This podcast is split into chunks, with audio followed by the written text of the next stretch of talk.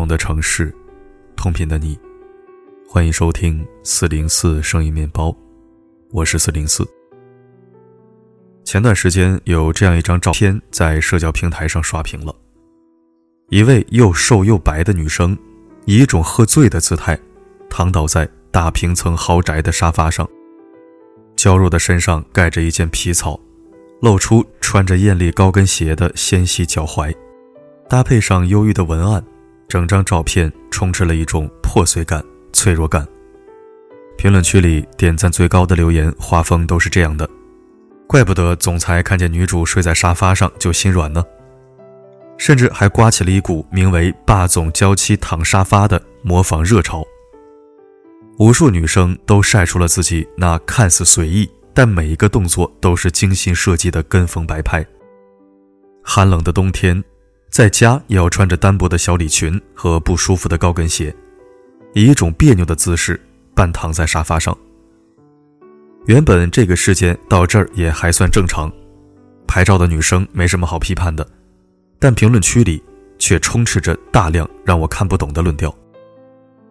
有病态羡慕霸总娇妻们瘦弱身材的，我宁愿有病也不愿意胖，瘦很幸福，拍照不用 P 图找角度。有筷子腿蚂蚁腰，我追求美，所以生病也无所谓。有妄自菲薄晒出自己在家穿着厚厚睡衣的照片，不断贬低自己和普通女生的。别人躺那儿是女主，我躺那儿是半山猪。我往那一躺，那叫谁家的猪上炕了，还四仰八叉的。有表面把自己比作保姆，实则贬低劳动妇女的。我躺沙发上，总裁会说。吴妈累了就回你房间睡，这种情况我不想看到第二次。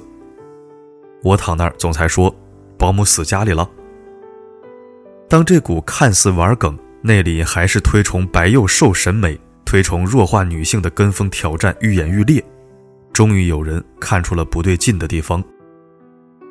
为什么这个躺在沙发上的美女这么好看？大家不觉得她是一个女总裁，不是一个家族大小姐？而非要联想到霸总的什么白月光娇妻呀？让女性放弃舒适的穿着而追求时尚，抨击个人偏好的穿衣风格，是一种大家常常忽略的 PUA。博主天才女友奈奈说得好：“即使是崇尚十指不沾阳春水，时刻保持美丽优雅的娇妻生活，也不必拿劳动女性吴妈作为自嘲衬托。社会刻意的，女性不自知的。”都在加深着女性成为美丽玩偶的倾向。深以为然。你会看到，现在网上爆火的梗是越来越莫名其妙了，而且有些梗实在是令人不适。比如歹徒兴奋拳，女生称自己花了六千块学的女子防身拳，然后对着镜头上演了一通小拳拳捶你胸口的戏码，刻意彰显自己的柔弱无力，像挠痒痒一样的拳脚。又加深了社会对女性的刻板印象。评论区不出所料，基本都是不堪入目的。比如，当歹徒闯进我家，这个梗原本是从国外开始火的，网友们现场还原：当凌晨三点歹徒闯进家里时，自己的技能可以有什么用处？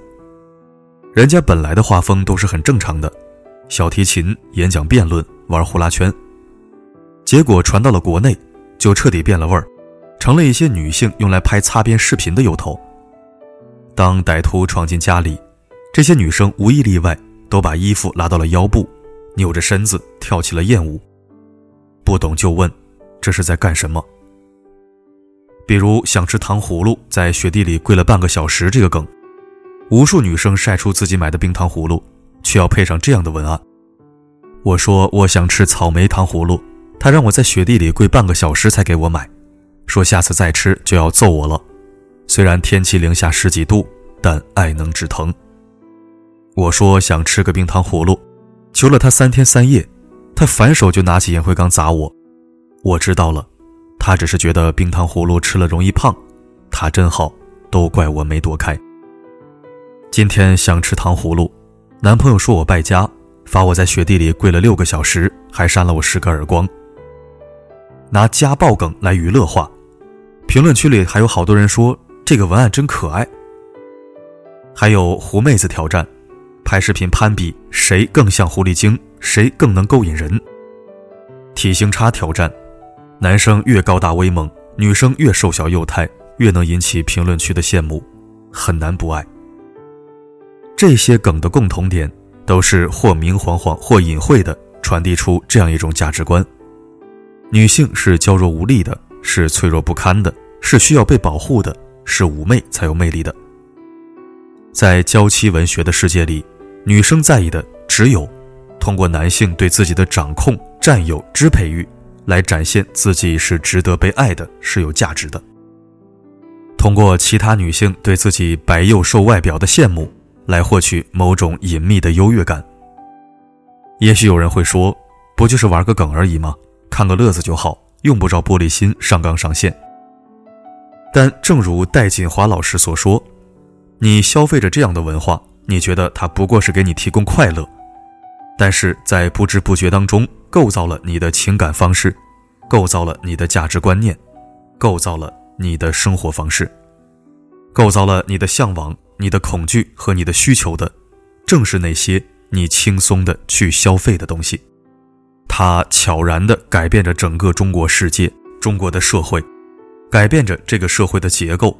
改变着人与人之间的关系，改变着人们对于生命、对于爱、对于恨、对于死亡等等最基本的观念。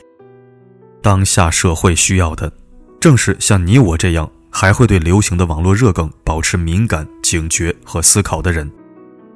那些羡慕着躺在沙发上脆弱纤细的霸总娇妻，贬低着劳动女性无妈的女生，也许应该看看。《泰坦尼克号》中 Rose 的那一段经典台词：“每个人都希望我成为一个优雅娇弱的小女人，但我不是。我很强壮，我像匹马，我必须做点什么，而不是干坐着当个装饰品。你看我的手，这是劳动的手。我们不需要成为消瘦到连总裁的外套都挂不住、被心疼着保护着的小说女主。”不必用歹徒兴奋拳来展示自己的柔弱。想吃冰糖葫芦，完全可以自己买，不要娱乐家暴梗。更不用因为自己不是狐妹子就感到自卑，不必刻意追求极致的体型差。就像波伏娃在《第二性》中说过这么一句话：有些女人把自己当成花束，有些把自己当成大鸟笼。另外一些女人成为博物馆，还有些女人变成难解的符号。被爱从来不是生活的全部。我希望你，先把自己当成一个独立的个体，共勉。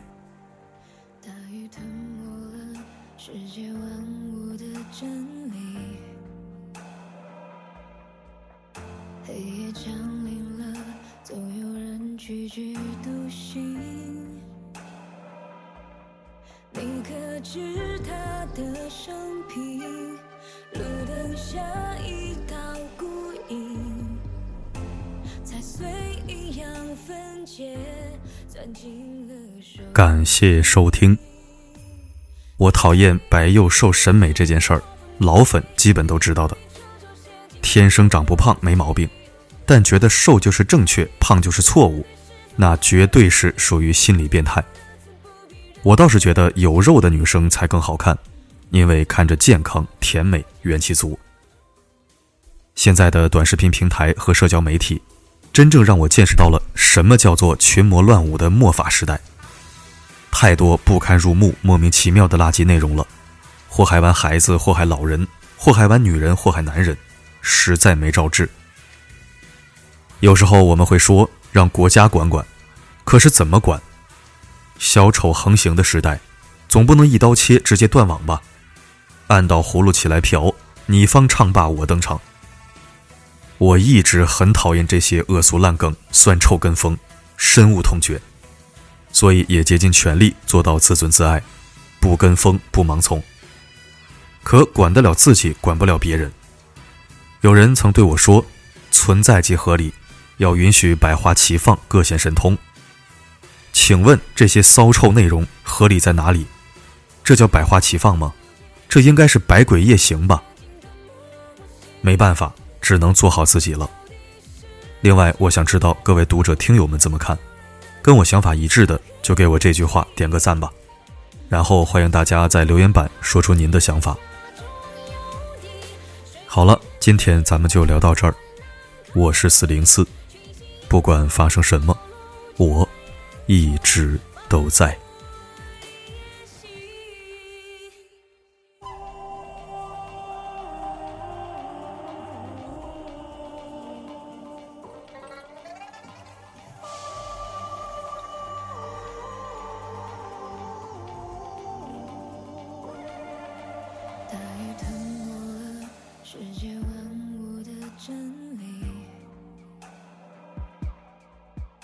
黑夜降临了，总有人踽踽独行。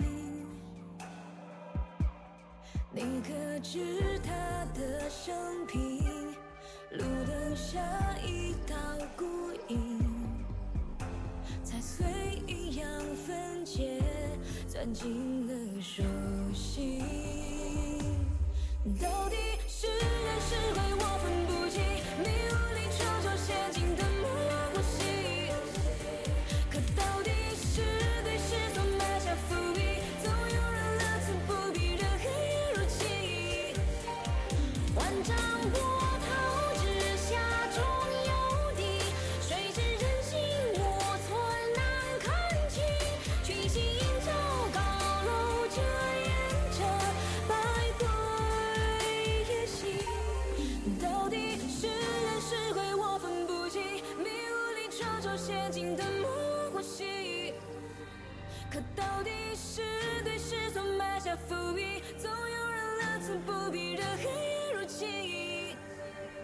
万丈波。